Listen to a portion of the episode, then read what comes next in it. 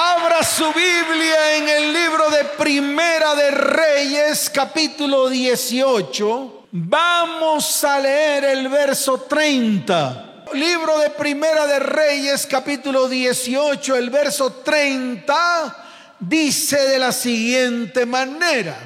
Entonces dijo Elías a todo el pueblo, acercaos a mí. Y todo el pueblo se le acercó. Y él arregló el altar de Yahweh que estaba arruinado. Amén y amén. ¿Cuántos dicen amén?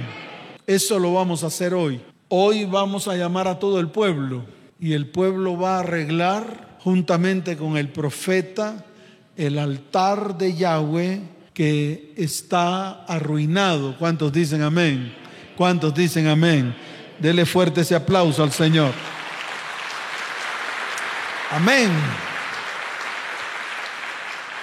Estamos en tiempos peligrosos, eso lo sabemos. Sabemos que estamos en tiempos difíciles donde la generación que está sobre la tierra tiene que enfrentar el dilema o de servir a Dios o de servir a los dioses del mundo. Es un dilema. Es un dilema que lleva consigo una decisión y que muchos no están dispuestos a cambiarla. Es decir, siguen sirviendo al mundo a pesar de que tal vez vienen a la iglesia, adoran al Señor, dan sus diezmos, hacen muchas veces todo lo que tienen que hacer. Pero déjeme decirle algo, si usted hace lo que le toca hacer, pues no está haciendo nada. Cuando usted hace algo más de lo que tiene que hacer, ahí es cuando tiene mérito. Ahí es cuando su esfuerzo y su valentía obran delante de los ojos de Dios. ¿Cuántos dicen amén?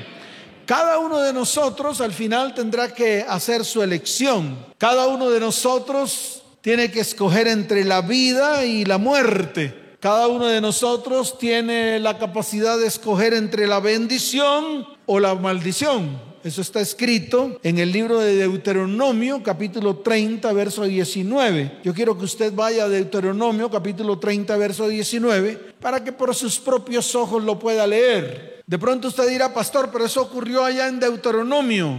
Eso mismo ocurrió con Jesús sino que el ejemplo más claro y más escueto está en esta palabra. En el libro de Deuteronomio capítulo 30, verso 19 dice, a los cielos y a la tierra llamo por testigos hoy contra vosotros, que os he puesto delante la vida y la muerte. He puesto delante la qué?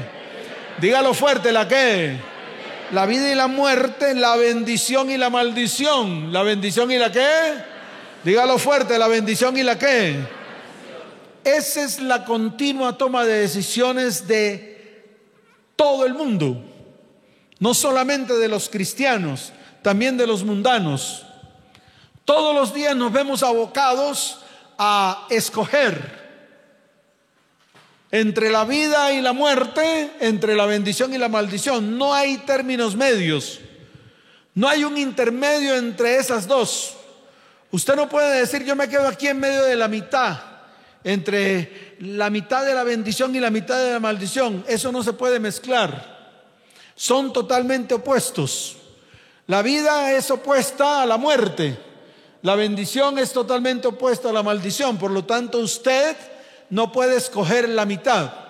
O escoge la una o escoge la otra. Por eso la palabra remata, la palabra que es, remata diciendo, escuche bien, porque es importante que usted lo mire con sus propios ojos. Dice, escoge pues, ¿cómo dice? Escoge pues, y hay una coma. Porque ahí usted tiene que hacer una pausa, usted no puede ir de largo. El Señor te dice, escoge pues, hace una pausa y te dice, la vida. ¿Qué te dice? La vida, no te dice nunca que escojas la muerte. La Biblia nunca te lleva a la muerte. La, Biblia y la palabra de Dios te lleva siempre a la vida y a la bendición. Te lleva a la vida y a la que. Por eso el mismo Señor lo declaró. Escoge pues la vida y hay otra coma. Es decir, una pausa para mostrarte que si escoges la vida, entonces te dice, si escoges la vida, vives tú y también vive tu descendencia. ¿Cuántos dicen amén? ¿Cuántos quieren vivir? ¿Y cuántos quieren que sus descendientes también vivan? Entonces dele fuerte ese aplauso al Señor. Wow. Wow. Y luego en el versículo 20 viene lo que dijo el Señor cuando le preguntaron cuál era el más grande de todos los mandamientos. Especialmente eso venía de los religiosos, escribas y fariseos. Siempre le preguntaban cuál es el más grande de todos los mandamientos y el Señor eh, cogió todos los mandamientos que están aquí, todos, todas las leyes, las resumió en dos mandamientos. Todo lo que usted ve aquí escrito de leyes en los cinco, cinco primeros libros de la palabra, en los cinco primeros libros llamados la Torah, prácticamente. La Torah son los cinco primeros libros de la Biblia. Y Jesús lo resume en dos. Y dice, amarás al Señor tu Dios con toda tu fuerza, con toda tu mente, con todo tu corazón. Y después dice, y te amarás a ti para que puedas amar a tu prójimo. Y te amarás a ti para que puedas qué? Se acabó el lío. Entonces escuche, muchos no aman a su prójimo, al que está al lado, porque no se aman a sí mismos. Y lo primero que tienen que hacer es amarse a sí mismo para poder amar al prójimo. Por eso usted nunca podrá amar a su prójimo si usted no se ama primero.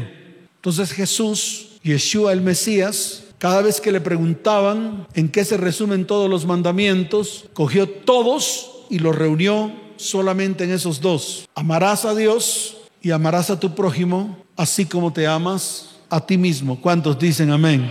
¿Cuántos dicen amén? Dele fuerte ese aplauso al Señor.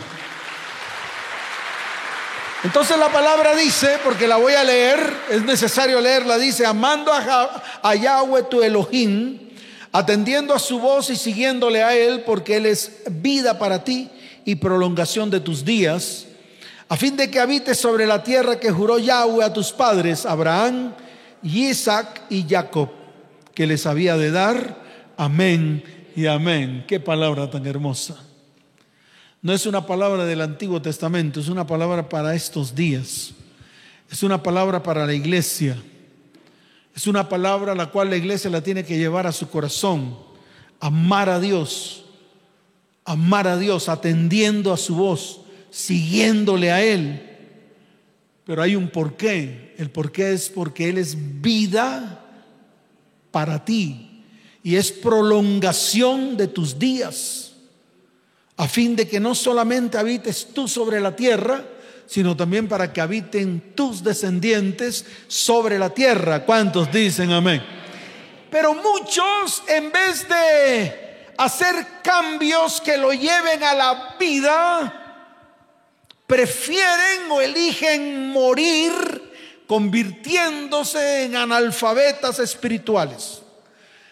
Y analfabetas espirituales así sea ofensivo para usted, son aquellas personas que no tienen la capacidad de desaprender lo que está mal en sus vidas para aprender a hacer lo bueno delante de los ojos de Dios. Eso significa o es el significado de los analfabetas espirituales. Yo no sé en qué nivel de analfabetismo esté usted ni tampoco quiero ofenderlo con esta palabra, pero yo sí lo tengo que decir y se lo voy a explicar de una manera clara. Si yo estoy viendo que lo que estoy haciendo está trayendo destrucción a mi vida, está trayendo destrucción a mi casa, estoy trayendo destrucción a mi familia y a mis descendientes, y no paro, me constituyo en un analfabeta espiritual. Es así de fácil.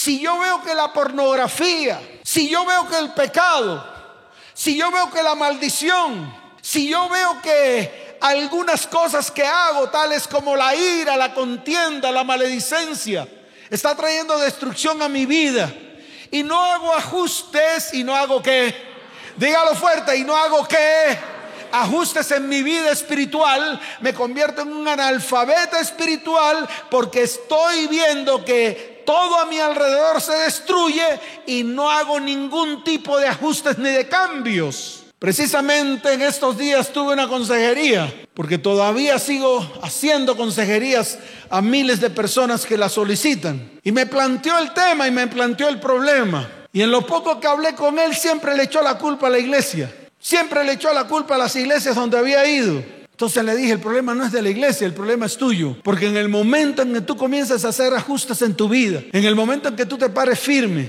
en el momento en que comiences a cambiar toda la maldad, toda la iniquidad y todo el pecado que hay en medio de tu vida y en medio de tu casa, y comienzas a ser ejemplo para tus hijos, ahí van a venir cambios reales. Y ninguno de ellos, ni siquiera tu cónyuge, van a hablar mal de las iglesias.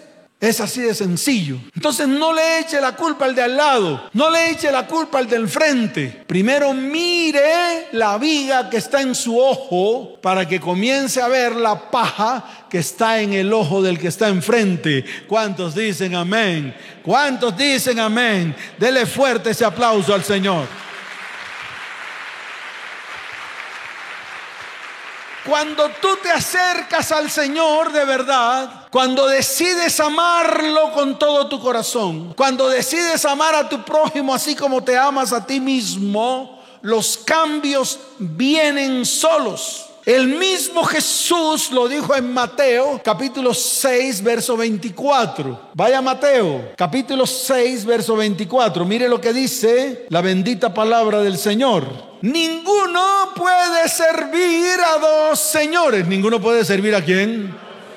Se acabó el lío. Ninguno. Usted no puede servir a dos señores. Usted no puede servir a dos mujeres. Y usted mujer no puede servir a dos hombres. Usted no puede servir a la pornografía y a sus relaciones íntimas con su mujer. Así de fácil. Usted no puede dedicar todo su tiempo al trabajo para ganar dinero y no pensar que si lo hace destruye su hogar. Usted no puede desbalancear su vida tendiendo hacia algunas cosas porque las que descuida se empiezan a destruir y a deteriorar. Y eso es lo que quiere decir esa palabra. En lo que estoy hablando, en el contexto que estoy hablando, eso es lo que quiere decir. Tú no puedes inclinarte hacia algo porque eso algo a lo cual te inclinas tira de aquello a lo cual no te inclinas si lo rompe, lo destruye, lo acaba. Por eso nosotros tenemos que servir a un solo Señor. Y ese Señor a quien le servimos debe ser el centro de nuestro hogar, de nuestra familia, de nuestra vida y de nuestra descendencia. ¿Cuántos dicen amén?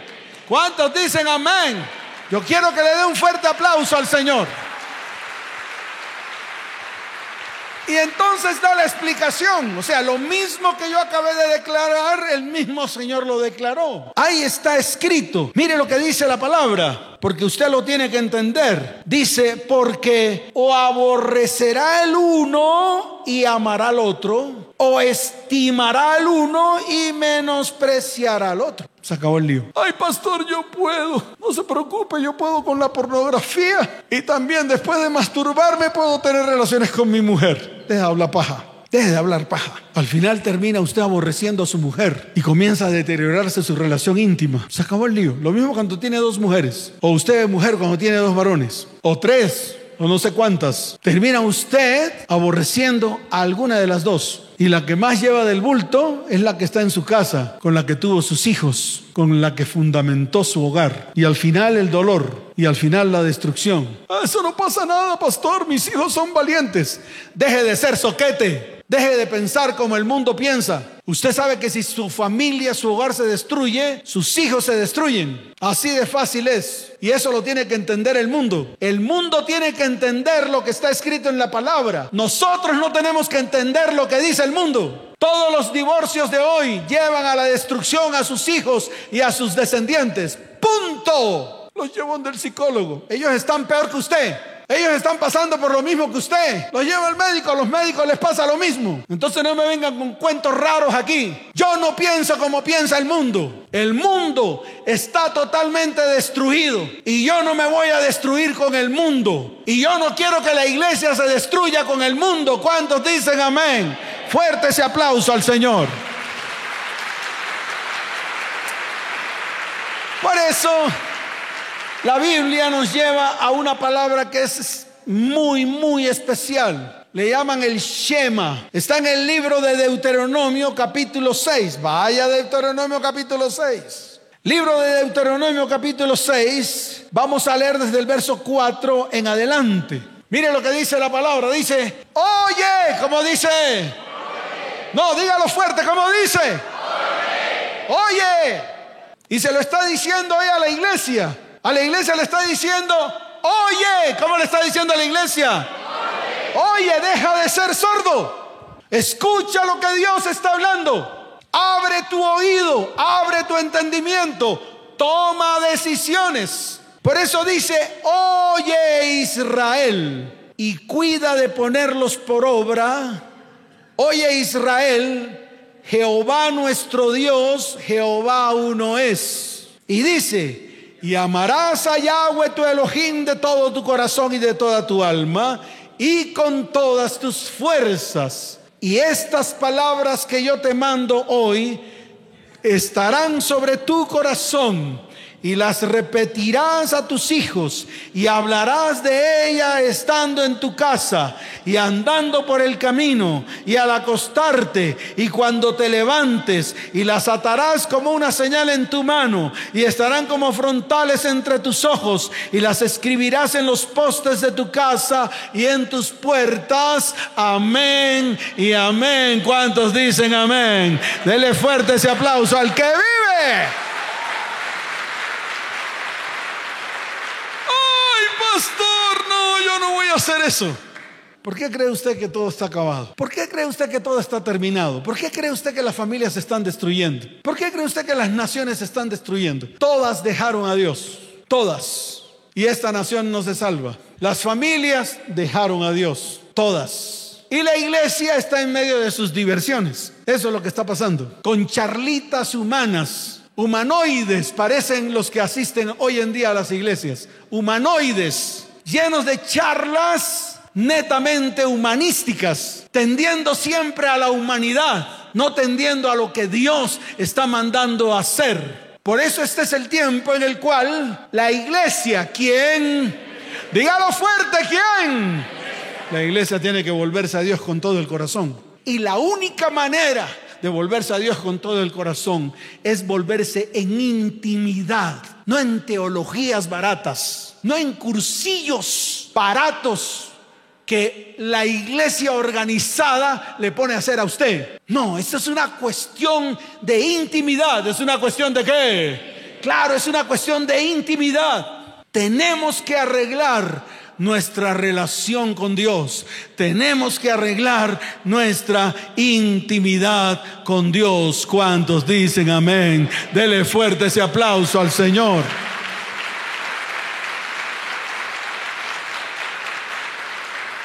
El problema es que estamos totalmente con un corazón lleno del doble ánimo. Y mire lo que está escrito en el libro de Isaías, porque quiero ponerle más énfasis capítulo 29, verso 13. Libro de Isaías, capítulo 29, verso 13. Mire lo que dice la bendita palabra del Señor. Dice pues el Señor, porque este pueblo se acerca a mí con su boca y con sus labios me honra, pero su corazón está lejos de mí y su temor de mí no es más que un mandamiento de hombres que les ha sido enseñado.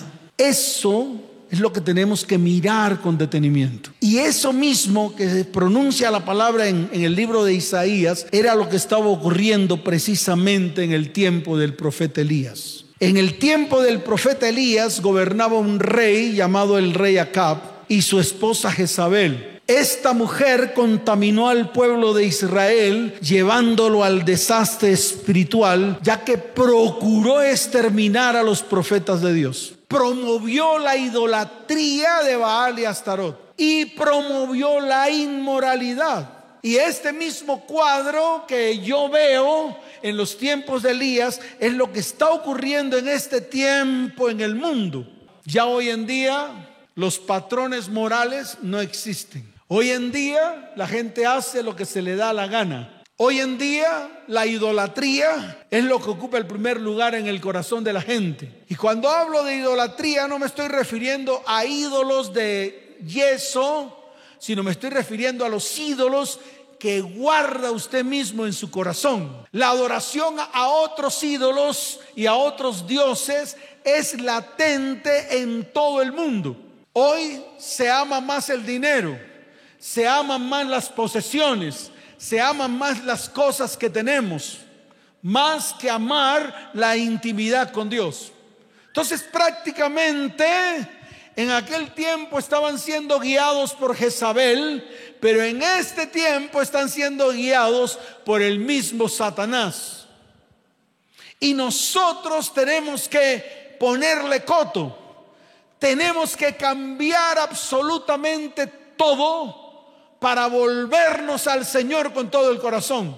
Y Dios fije su mirada y derrame de su gracia, de su amor, de su poder y de su misericordia sobre cada uno de nosotros. ¿Cuántos dicen amén?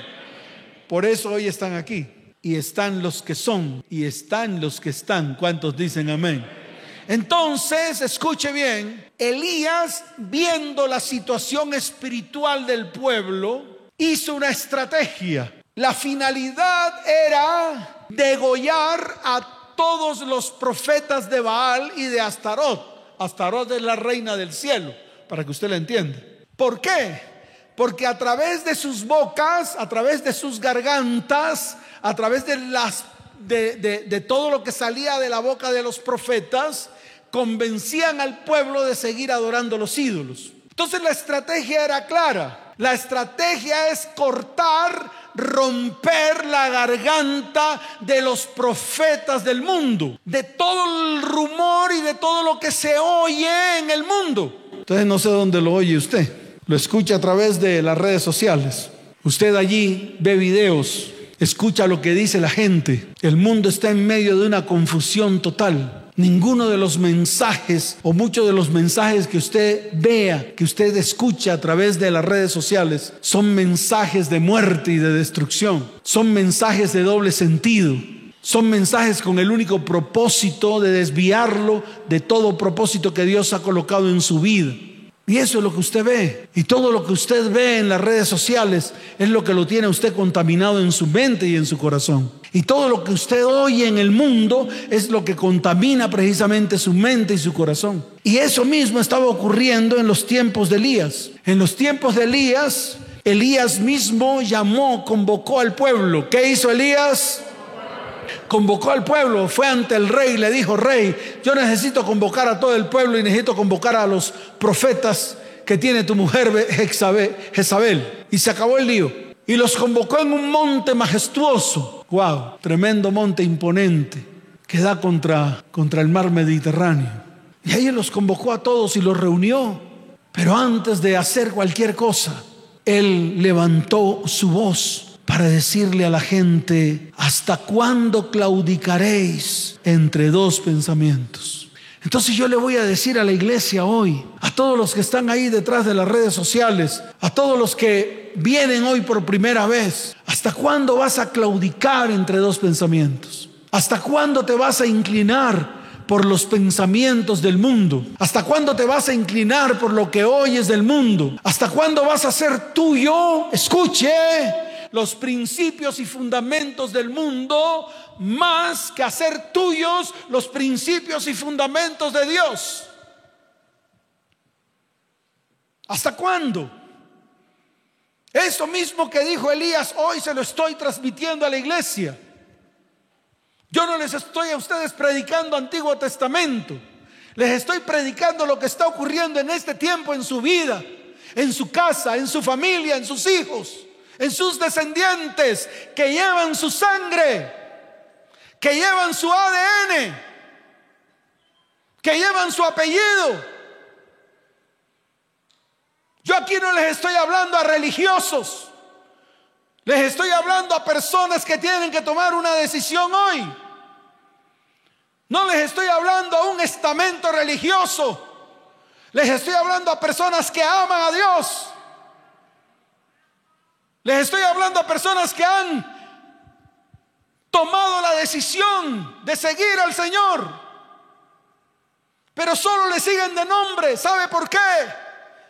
Porque no han podido claudicar, No han podido dejar, no han podido romper.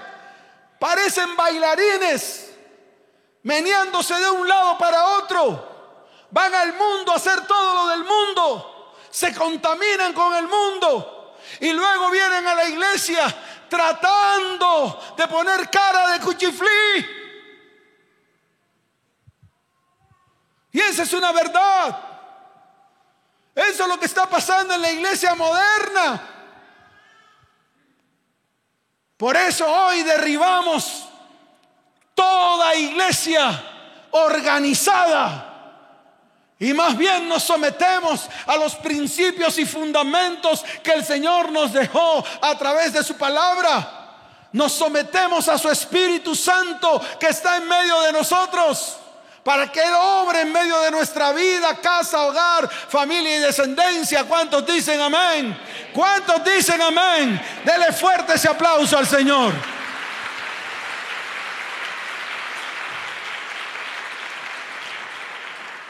Por eso si tú anhelas volverte a Dios con todo el corazón, el punto de entrada es ponerte de acuerdo con Dios a través de un altar.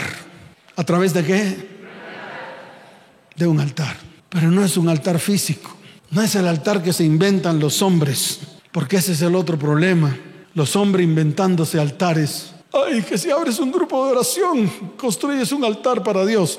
Mentirosos tiene nada que ver con eso. Usted no construye un altar si coloca un grupo de oración que lo, lidere un líder y que predique su palabra en su casa. Yo puedo predicar aquí la palabra y no al predicar la palabra estoy armando un altar. De ninguna manera.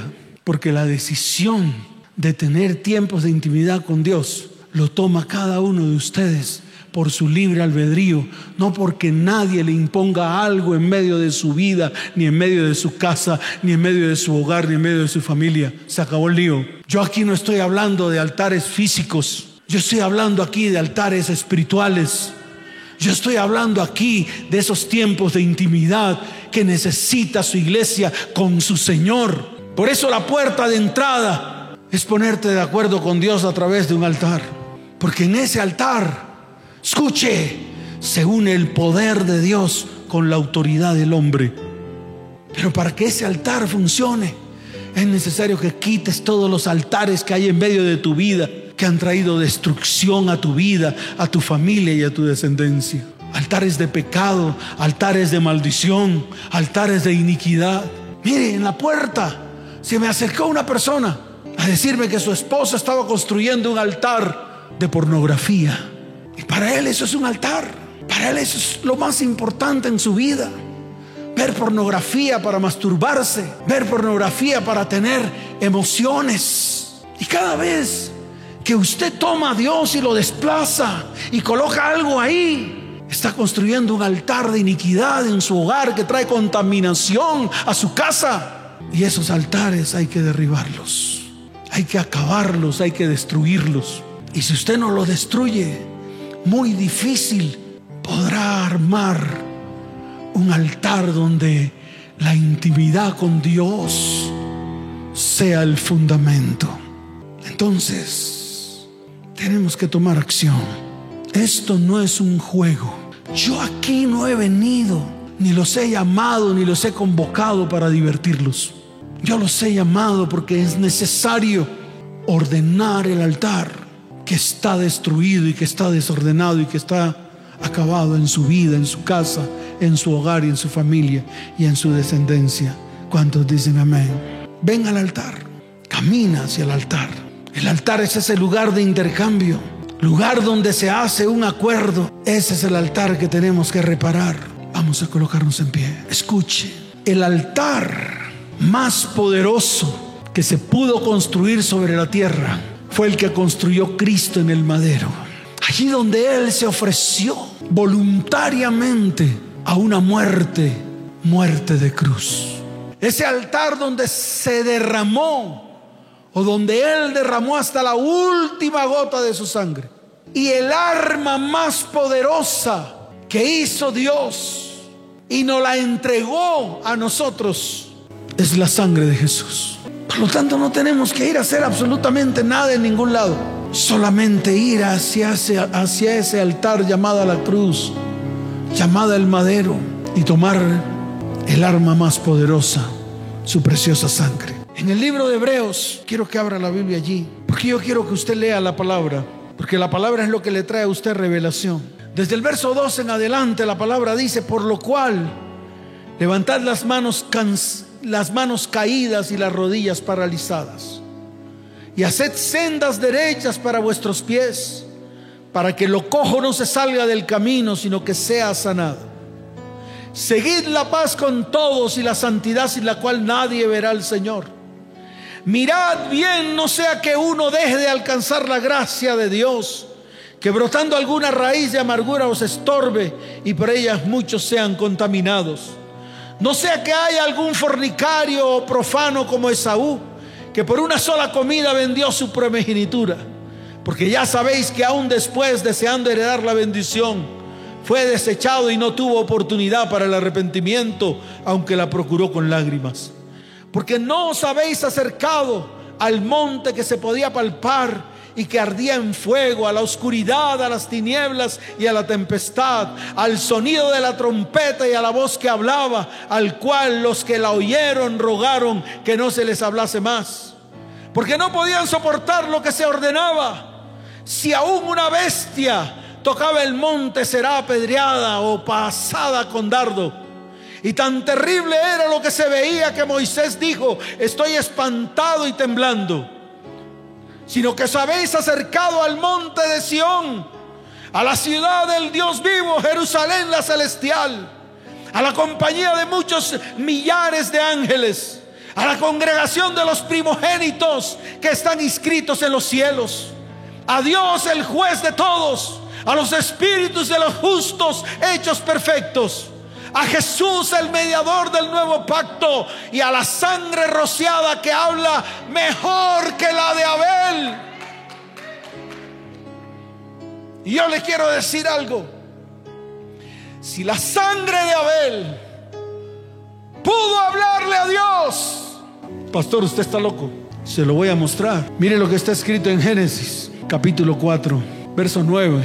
Y Jehová dijo a Caín, ¿dónde está Abel tu hermano?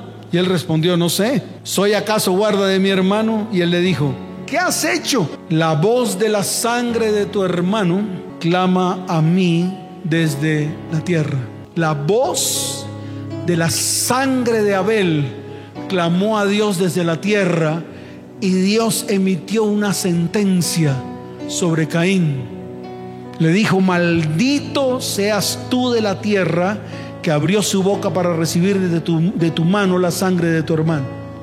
Y empezó a proferir sentencia contra Caín. Me voy al libro de Hebreos otra vez, porque es necesario que usted entienda el poder de la sangre. Dice la palabra del Señor. A Jesús el mediador del nuevo pacto, verso 24. Y a la sangre rociada que habla mejor que la de Abel. Amén. Y esa es la sangre de Jesús. La sangre de Jesús hoy va a clamar al Padre. La sangre de Jesús va a clamar desde la tierra cuando tú te vuelvas a Él con todo el corazón. ¿Cuántos quieren volverse a Él con todo el corazón? Yo quiero que tú sueltes la palabra. Quiero que cierres tus ojos. Porque después de esto te va, va, a descender el fuego y el poder del Espíritu sobre tu vida. Y no sé qué quieras tú que el Espíritu haga sobre tu vida, pero sé que Él romperá, quitará todo altar de maldad, de iniquidad, de maldición sobre tu vida.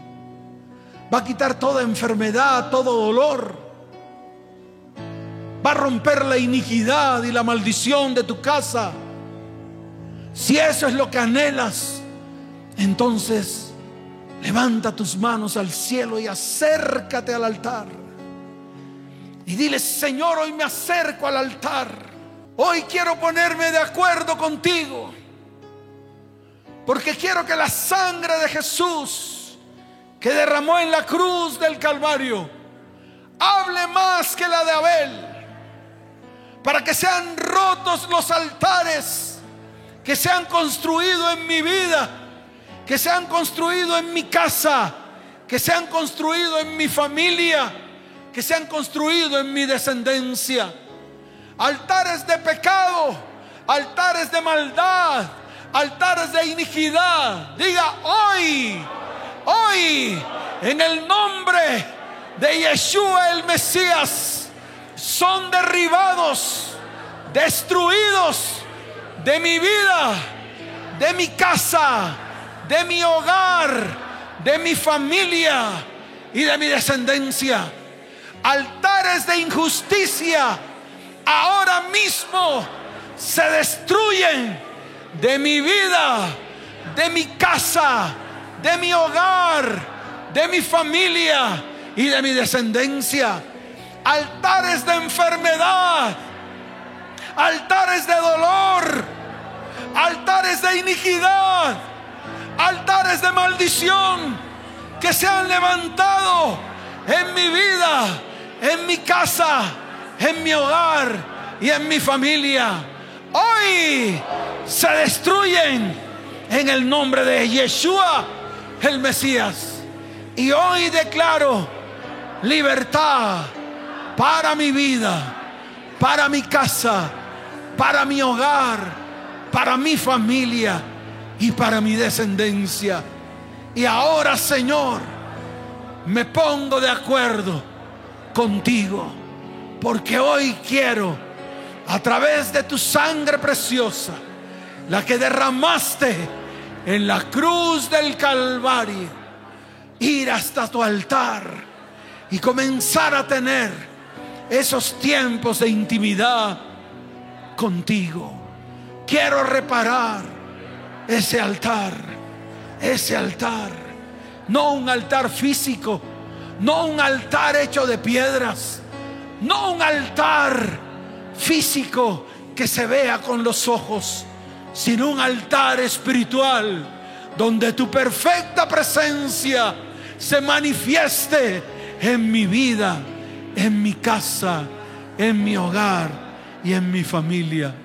Quiero que levantes tus manos al cielo. Levanta tus manos al cielo. Y vamos a acercarnos a Él. Para que su preciosa sangre sea regada sobre nuestras vidas.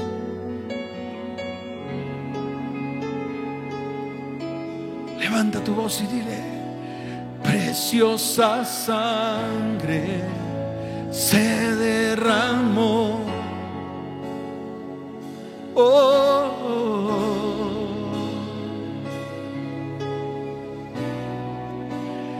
Preciosa sangre fluyó por amor. Oh, oh, oh.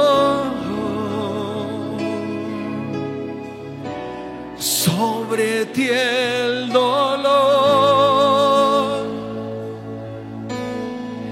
tus venas lloraron, Jesús, Jesús, Jesús. Levanta tu voz, todos en una sola voz.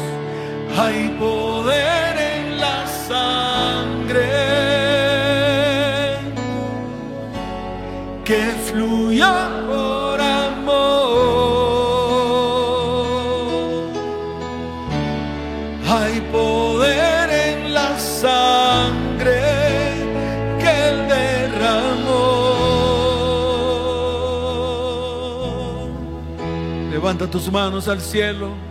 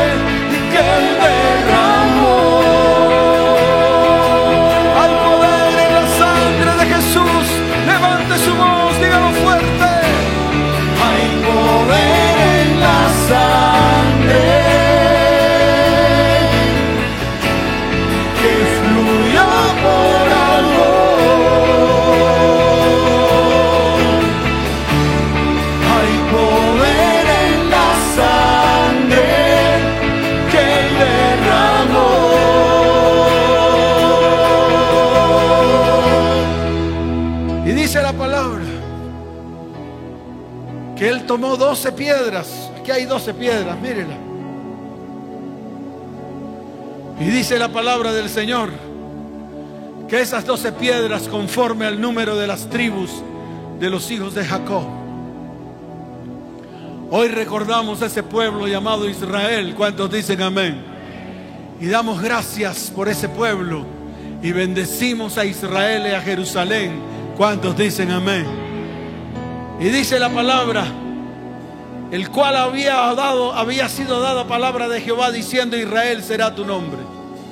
Y edificó con las piedras un altar en el nombre de Yahweh. Padre, hoy construimos un altar en tu nombre. Aquí hay un altar de piedra como símbolo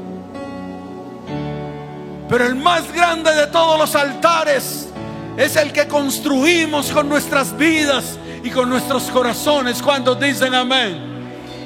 Y dice la palabra del Señor que preparó la leña, cortó el buey en pedazos y lo puso sobre la leña.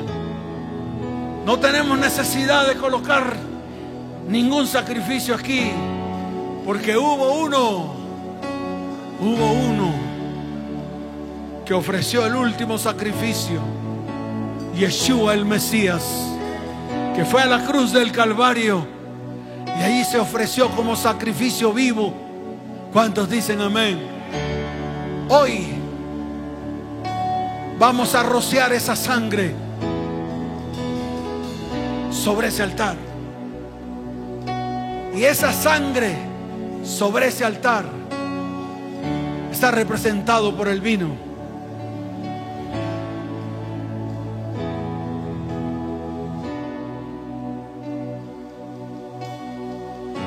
Cuando el Señor estuvo con sus discípulos en la última cena, tomó la copa y dijo, esta copa es el nuevo pacto en mi sangre.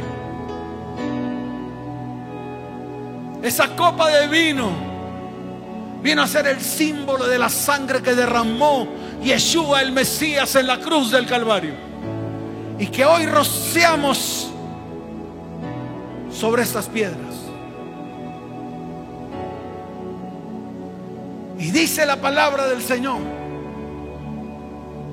Escuche, porque eso mismo va a suceder hoy, aquí en este lugar.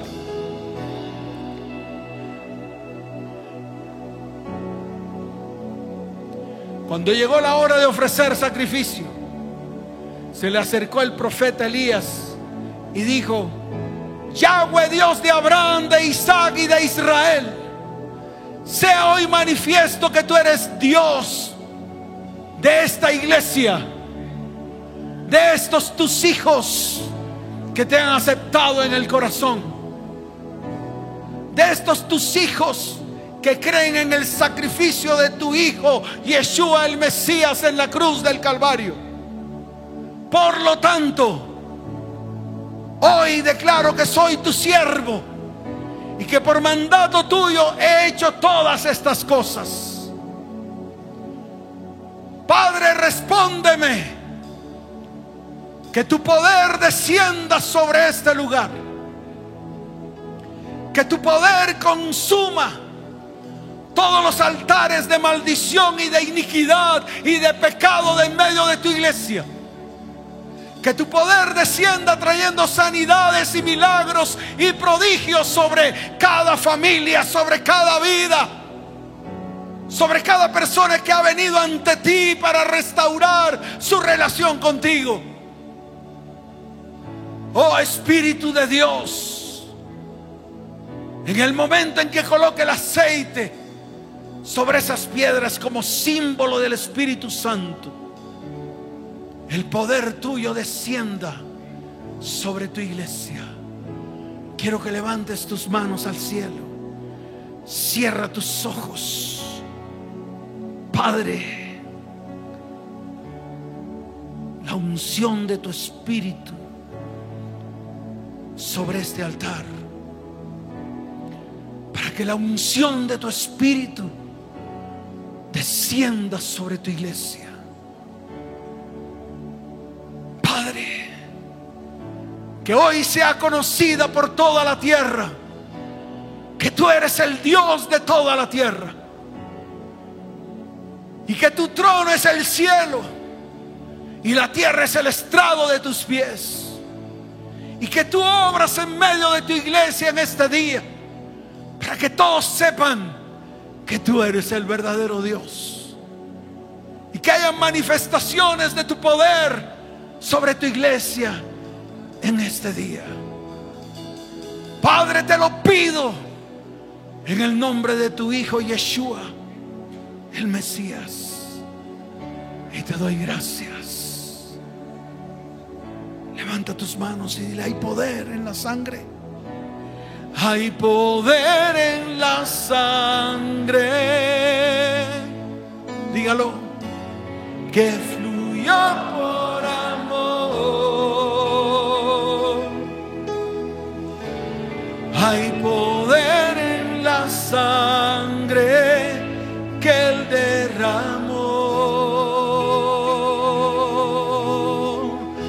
Todos juntos vamos a cantar y vamos a decirle. Hay poder en la sangre que fluyó por amor.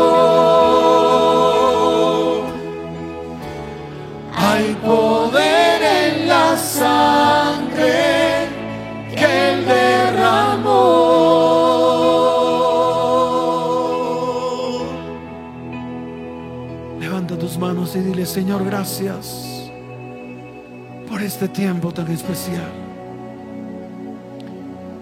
Gracias por darnos la oportunidad de reconciliarnos contigo. Hoy bendecimos este tiempo, Señor. Hoy te damos gracias por todo este tiempo en el cual tu perfecta presencia se ha manifestado en nuestras vidas. Damos la gloria y te damos la honra, Señor. Y te damos gracias en el nombre de Jesús. Amén y amén. Dele fuerte ese aplauso al Señor. Fuerte ese aplauso. Levanten sus manos al cielo, los voy a despedir. Padre, bendice a tu iglesia. Iglesia cristiana ETP, te bendigo con abundancia de paz. Te bendigo con salud y te bendigo con prosperidad. Padre, llévalos en paz y en bendición. Y te doy gracias en el nombre de Jesús. Amén y amén. Dele fuerte ese aplauso. Que el Señor les bendiga y les guarde. Bendiciones para todos. Chao, chao.